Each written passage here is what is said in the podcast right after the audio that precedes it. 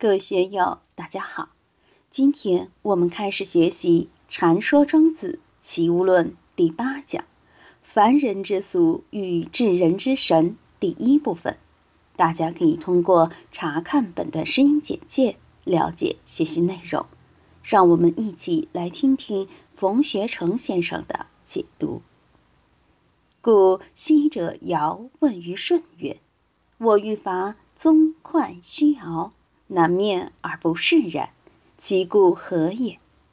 尧舜是我们中国古代的圣王，言必称尧舜，就像西方言必称希腊一样。尧舜是中国历史文明的先驱，是最伟大的圣人。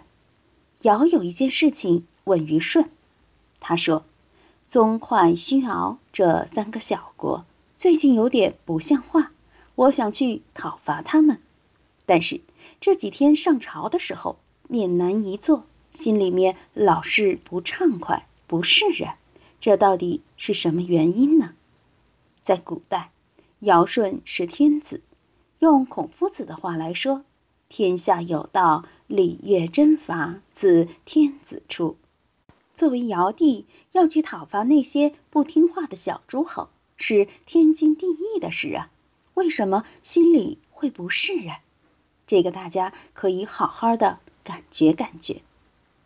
尧帝心里面不痛快，所以就请教舜帝，舜就做了如下一番解答：夫三子者，犹存乎朋爱之间，若不释然，何哉？很多注解都没有把这一段说清楚，好像是舜答非所问。舜的回答翻译成白话很好理解。哎呀，宗快需要这么三个小诸侯，他们比起朝廷而言，就像臣服于蓬艾之间的小老鼠、小麻雀一样，在他们的地盘上蹦来蹦去，既没有到朝廷来，也没有到外面去忽悠什么大事，你心里怎么会不痛快？怎么会有麻烦呢？昔者十日并出，万物皆照。而况得之近乎日者乎？这句就很重要了。传说在尧帝时，天上有十个太阳，照得树木枯死，庄稼焦枯，水也没有，老百姓活不下去。尧帝就命后羿射掉了九个，只留一个为人民服务。一个太阳就有白天黑夜，白天就万物皆照，晚上。万物皆不照。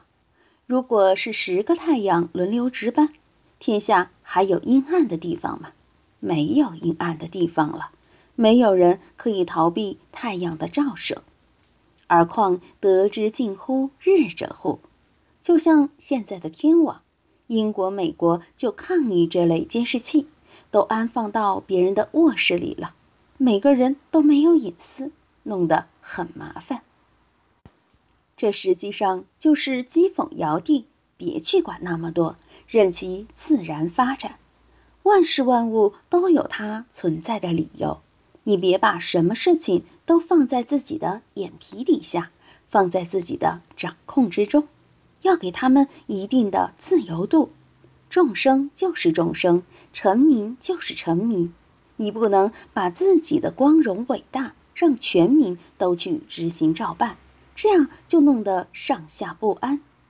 一个光荣伟大的东西出来后，你要全国推行，要以风验草。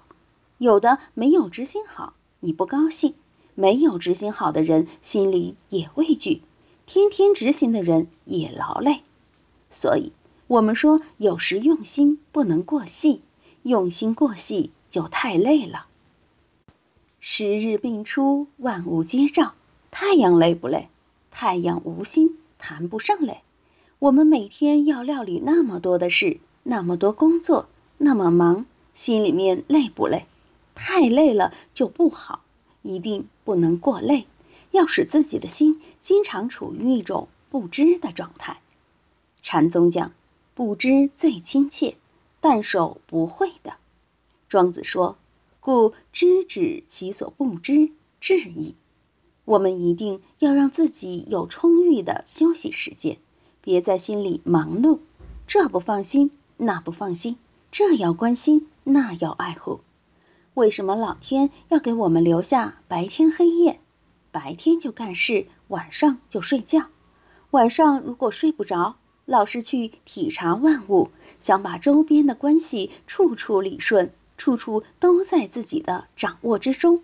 环境未必听你的话，你自己也很累。